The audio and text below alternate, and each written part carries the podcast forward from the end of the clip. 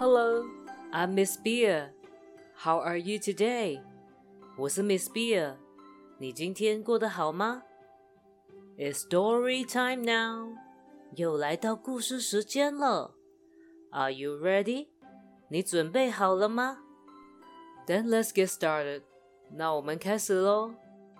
It's the favorite story of our little friend 信实。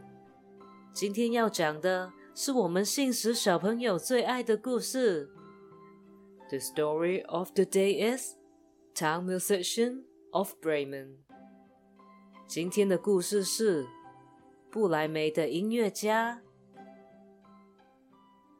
An old donkey had grown weak and struggling to work。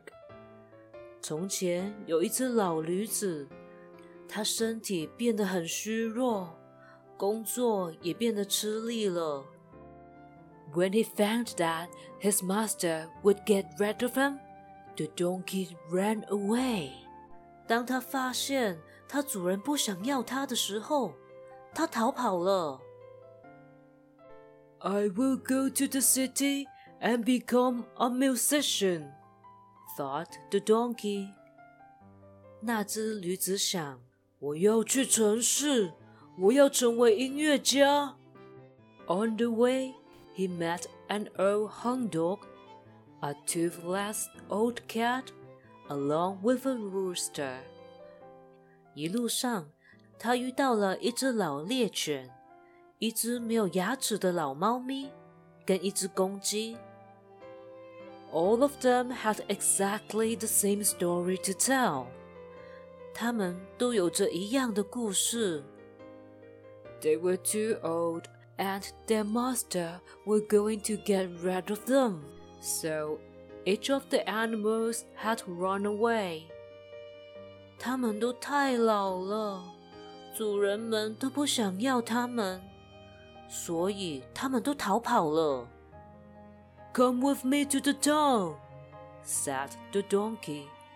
You can become musicians as well. 鸬子说：“ 跟我到城市吧，你们也可以成为音乐家。” The four new friends went together until it began to grow dark. 四个新朋友一起走。直到天开始黑了。They looked for a place to stay。他们在找一个可以待的地方。I see a light in an old building nearby here, said the rooster.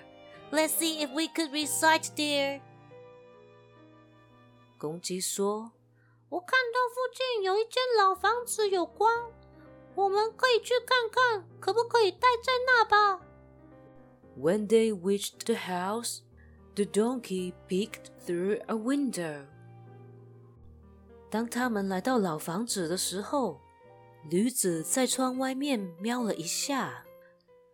Inside were a gang of robbers sitting around a dinner table covered with good things to eat.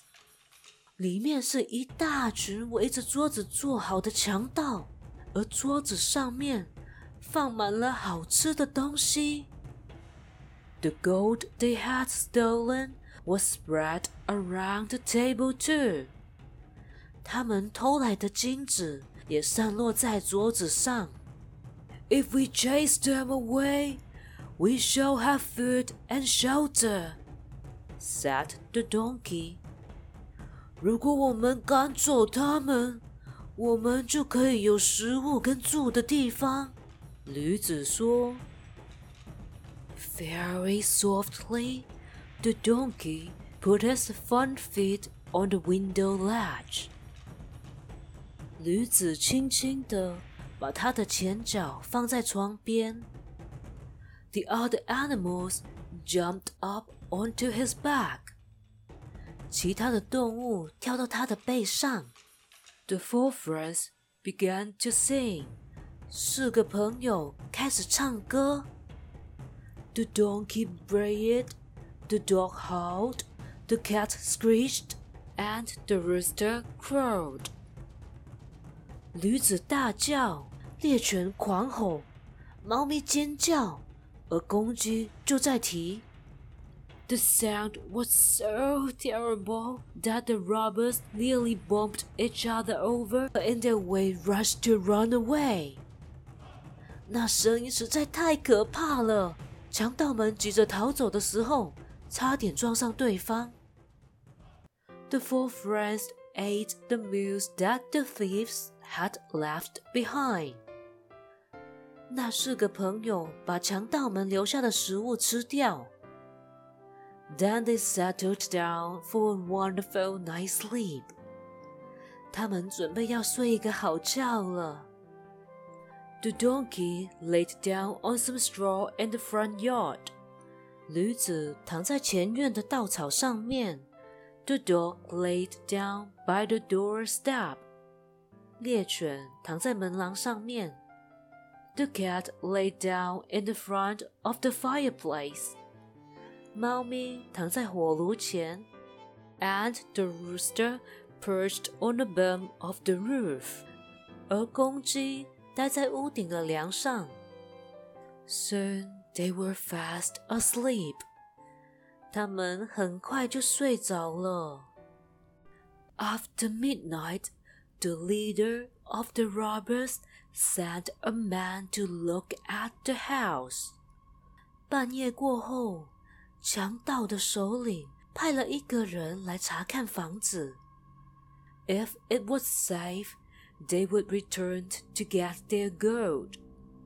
如果安全的话，他们就会回来拿金子。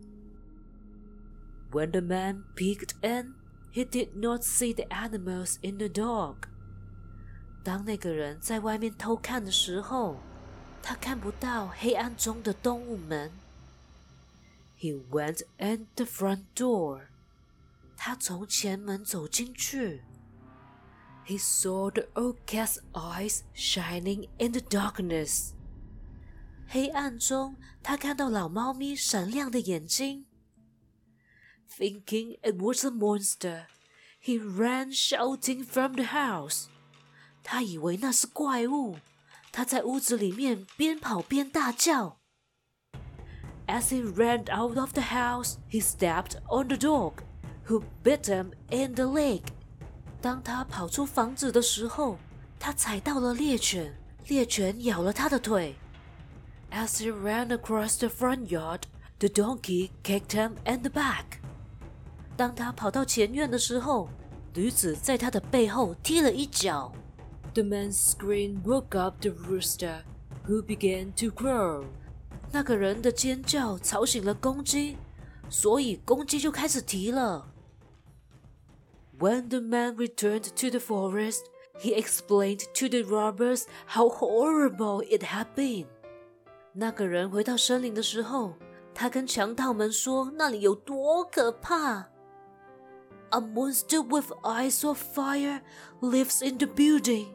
有一只眼睛有火光的怪物住在房子里。